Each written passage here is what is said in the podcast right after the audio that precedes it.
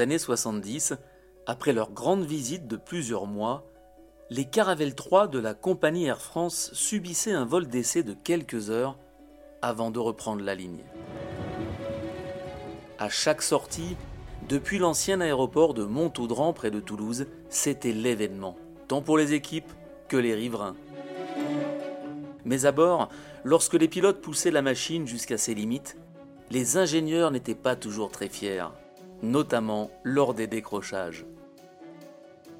À l'époque, un tout jeune officier pilote de ligne de 24 ans, lâché un mois avant sur Caravelle, a eu le privilège de prendre part une dizaine de fois à ses vols aux côtés de son instructeur. Il nous raconte aujourd'hui comment cette expérience a à jamais marqué sa carrière de pilote.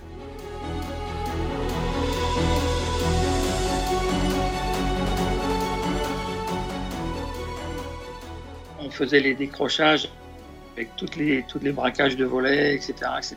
C'était quelque chose d'assez impressionnant quoi, pour un jeune copilote comme moi. Et, mais c'était fabuleux. quoi. Pierre Sibilia, officier pilote de ligne sur Caravelle 3, Air France, de juillet 1975 à octobre 1976. Le décrochage plein volet était, était relativement violent. Contrairement aux, avions Boeing où il y avait un, vibreur de manche, à l'approche du décrochage, sur la caravelle, il n'y avait pas. Tout se passait bien, et puis d'un seul coup, boum, ça décrochait. Quoi.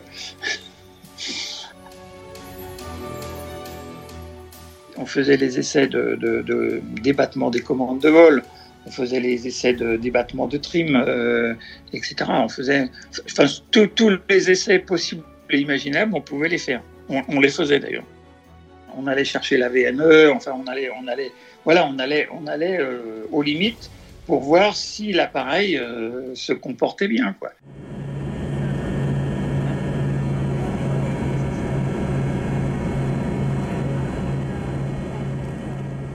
La différence entre le, l'approche du décrochage qu'on faisait en qualification, où on allait jusqu'au, euh, bufting, et puis hop, on allait on la laissait euh, saluer, on va dire. Bon, bah là, on, allait vraiment jusqu'au décrochage. On la faisait partir. Voilà.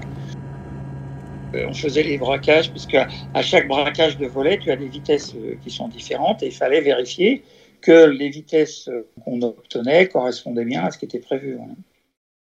À chaque fois, il y avait les ingénieurs qui notaient les vitesses et tout ça. D'ailleurs, on en, a connu qui n'étaient pas très fiers hein, quand on faisait ça, parce que c'est quand même impressionnant hein, quand tu es dans la caravelle et puis qu'elle commence à, à saluer. Là. Et justement, il fallait vérifier qu'elle saluait de façon symétrique. Il n'y avait pas de problème majeur à, à, rattraper ce décrochage. Ils n'étaient pas très rassurés, d'une part par les essais qu'on faisait, et d'autre part parce que euh, bah, ils étaient responsables du boulot qui avait, qui avait été fait, et donc des fois ils, étaient euh, je ne vais pas dire anxieux, mais enfin, ils étaient, euh, ils attendaient de voir que, la confirmation que tout allait bien se passer. Dans les essais de décrochage, ils n'aimaient pas ça en général. On arrivait toujours dans le cockpit euh, bien plus tard que le mécanicien d'avion. Et puis, donc, moi, quand je suis rentré dans le cockpit, tout de suite, j'ai senti qu'il y avait quelque chose qui n'était pas comme d'habitude. Et sur le coup, je n'arrivais pas à, déterminer qu'est-ce qui se passait. J'ai été m'asseoir à ma place pour procéder à mes essais, puis instinctivement, on, met la main sur le manche. Et en fait, là, je me suis aperçu qu'ils avaient interverti les deux manches. Et, hmm. donc, en fait, ils avaient le, manche de droite, ils l'avaient mis à gauche et inversement.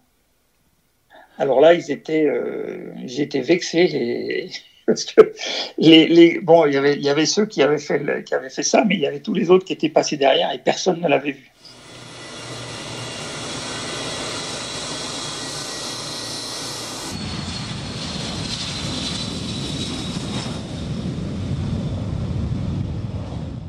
Il y avait une route qui traversait la piste. Il y avait des barrières qui bloquaient, les, qui bloquaient la, route pour qu'on puisse euh, décoller.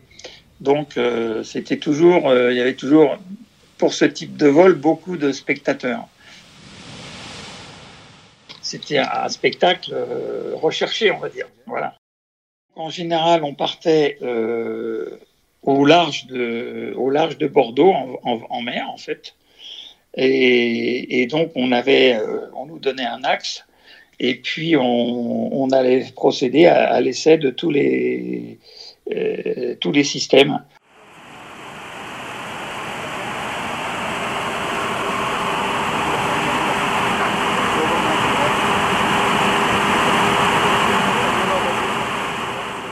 il y avait tout un tas d'essais qui concernaient, comment dire, bah, justement, on faisait les essais des, radios, des transpondeurs, euh, on faisait les essais des instruments euh, radioélectriques, que ce soit les radios compas, les VOR à l'époque, euh, etc.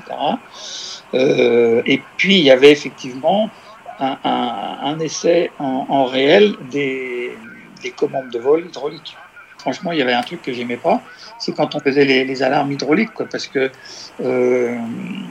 parce que quand, quand, quand, il y avait les alarmes hydrauliques, ça veut dire que, tes commandes, c'était des, tu te retrouvais avec un avion euh, qui était, qui était, qui était moins, moins manœuvrant, etc. Quoi. Donc euh, c'était bizarre. Quoi. Lorsque tu en coupes un, voire deux, euh, bon bah il faut, tester que, les, autres commandes elles marchent avec le circuit qui reste, si tu veux. Donc du coup, bah, t'imagines que s'il y a moins de pression, euh, bah, ta commande, elle va peut-être pas marcher. Comme, enfin, c'est sûr qu'elle marche pas comme elle devrait marcher quand euh, il y a tout euh, qui appuie dessus. Quoi. voilà, quand on faisait ces essais-là, c'était, on va dire, un peu dégradé. Quoi. Donc, moi, c'était des trucs qui me plaisaient moyen. Quoi.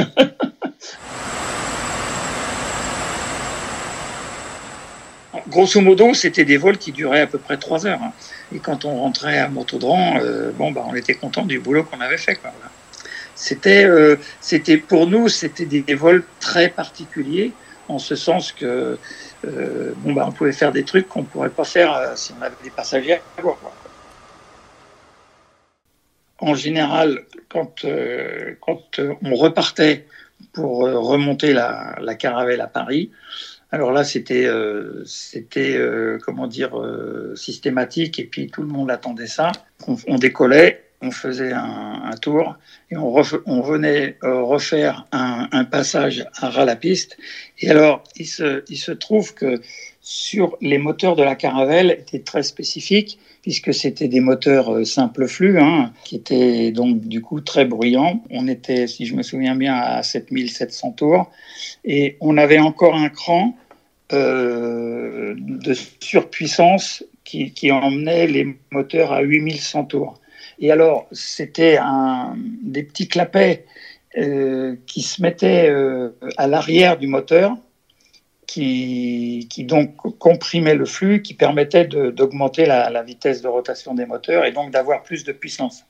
Et alors, quand on, faisait ça, ça faisait un coup de canon derrière. Euh, c'était systématique après, donc, après chaque euh, départ.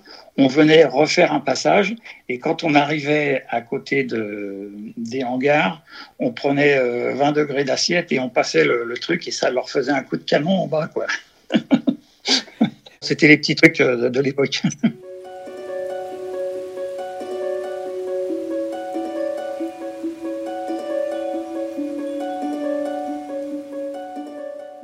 c'est des choses dans la vie d'un pilote euh, que tu fais une fois pendant ta qualif, parce qu'on va te montrer, euh, etc. Mais après, tu ne le refais plus jamais. Quoi. Donc, euh, c'est sûr que ça m'a apporté beaucoup de choses. Et puis, ça m'a, ça m'a permis aussi, techniquement parlant, de, d'aller, d'aller plus dans le, dans le détail, dans le fond des choses, de, de, de systèmes qu'on avait appris, mais de façon plus, plus, plus, généraliste, on va dire. Quand tu as 24 ans, qu'on te confie un avion, euh, bon, c'est quand même quelque chose. Quoi. Et voilà, puis c'était l'aboutissement de. Voilà, c'est ça, l'aboutissement d'un rêve, d'un travail, de tout ce que tu veux. Et, voilà, c'était cet avion-là. Je considère que c'était un énorme privilège qu'on laisse faire des choses comme ça, tout à fait.